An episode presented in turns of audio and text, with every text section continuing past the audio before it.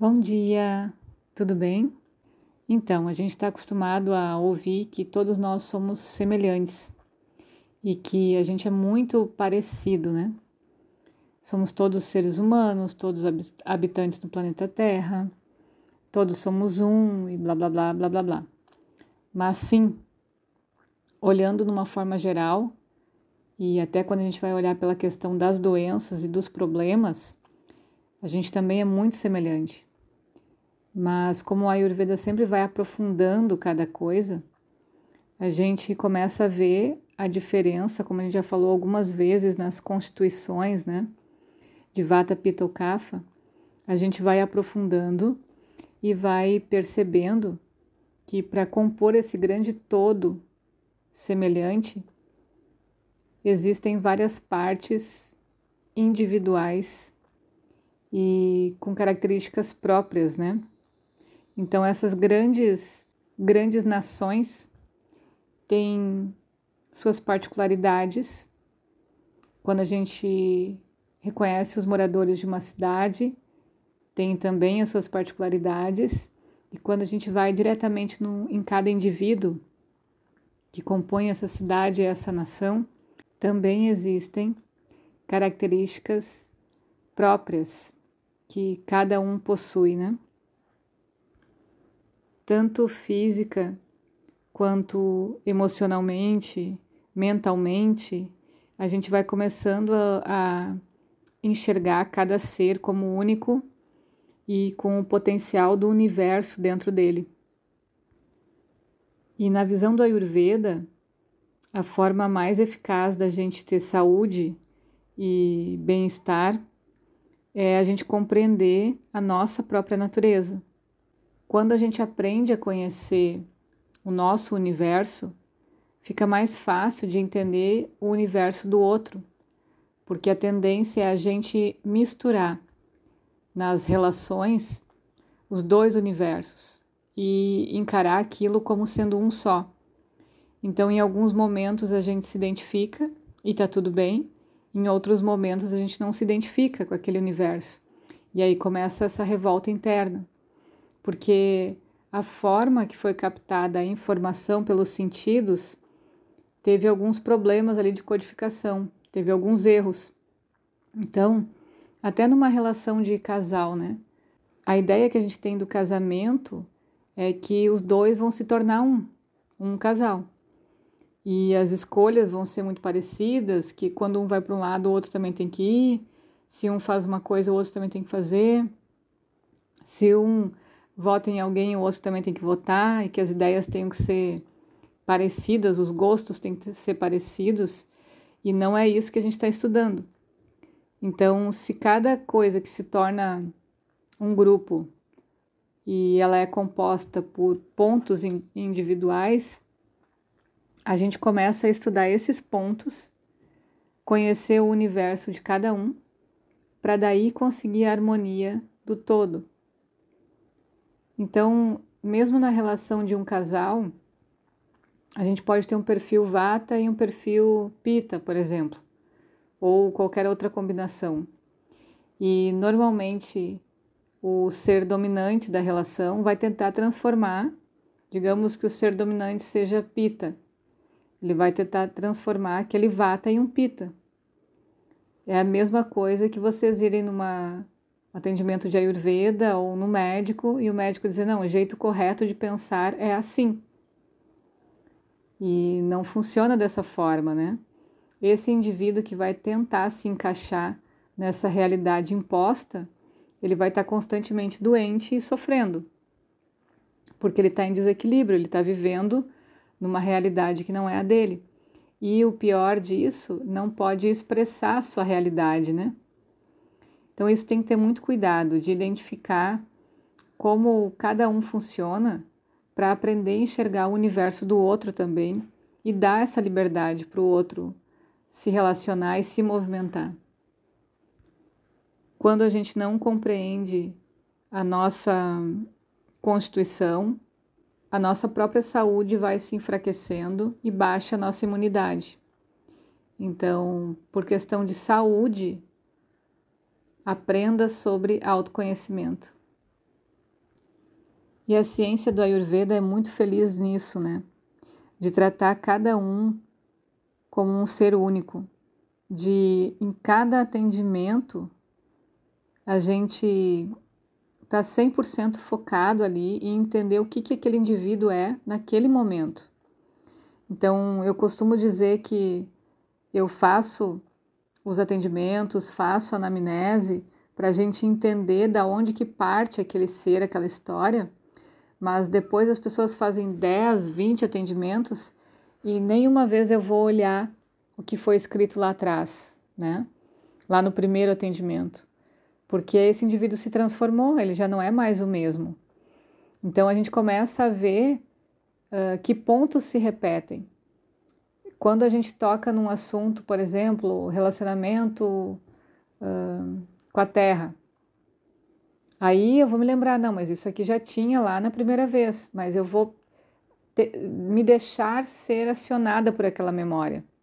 Eu não vou direcionar essa memória uh, conduzindo o atendimento ou o cliente para que ele perceba que ele tem que melhorar aquilo, né? Porque pode ser que aquilo já não é mais tão relevante e já está se diluindo por si.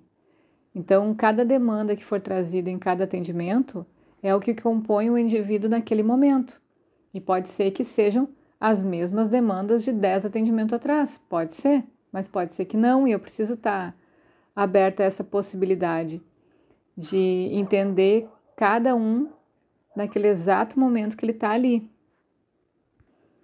E o Ayurveda nos ajuda muito a entender as nossas diferenças individuais, as nossas capacidades uh, e tudo que nos faz bem ou não e como falar isso, como comunicar isso para outra pessoa, né?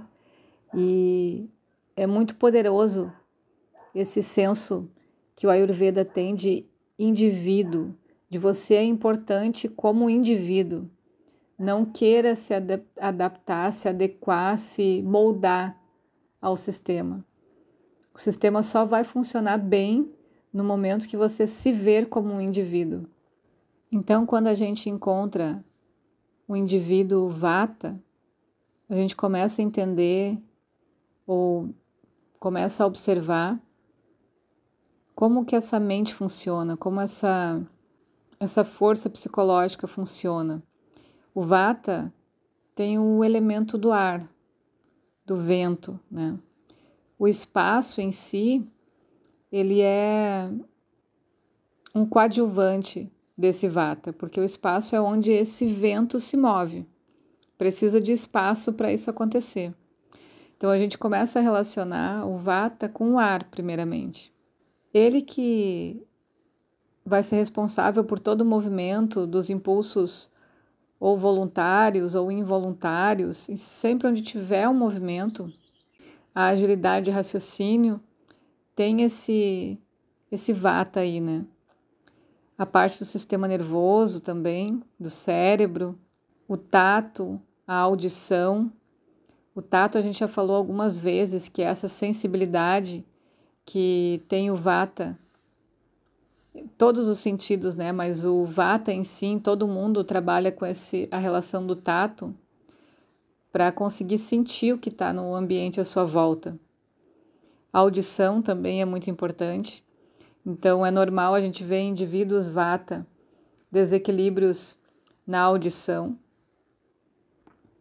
ou na fala também, que está interligado esse canal da fala e da audição.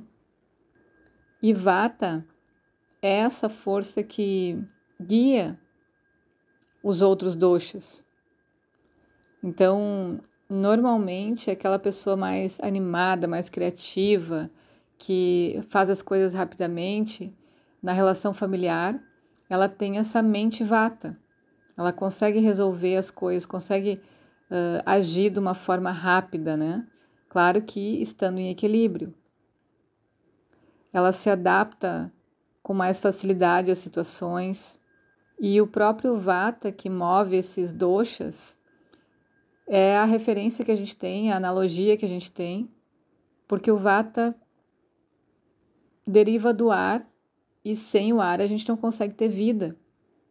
Então, essa energia de vitalidade é bem característica dos indivíduos vata, que conseguem, que dão conta, que fazem as coisas, né? E só que isso estando em equilíbrio. Quando a gente está em desequilíbrio, sendo vata, aí vem o medo, a angústia, são questões também emocionais num polo negativo que nos apontam uma pessoa vata. Então, até os próprios vatas entre si, uh, estando ou não estando em equilíbrio, já são diferentes, né?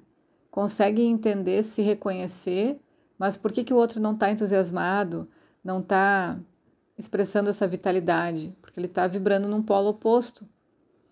Então, cada, cada coisa a gente precisa entender a característica não é só positiva, existem as características da sombra também, que às vezes são mais altas.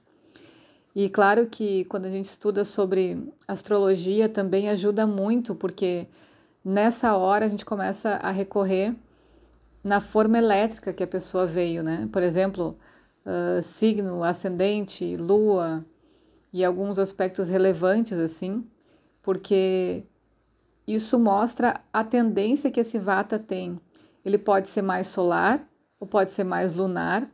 Ele pode ter dificuldades em uh, sair do lugar, sendo vata, isso vai ser muito difícil para ele.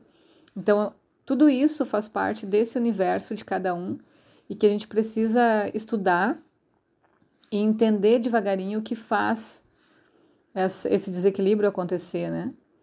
E enxergar ele como uma riqueza de potencialidades prestes a desabrochar. E as próprias sombras também, como eu já falei em vários atendimentos, elas servem como guia. Elas não podem ser descartadas completamente, né, ou uh, menosprezadas, porque elas vão servir sempre de referência para nós quando a gente está bem ou não. E isso a gente pode usar essa potência da sombra, do movimento mais uh, pesado, né, como uma forma de observar o outro, entender em que mundo ele está vivendo e pensar assim: não, eu já passei por isso, eu sei o que é essa sensação.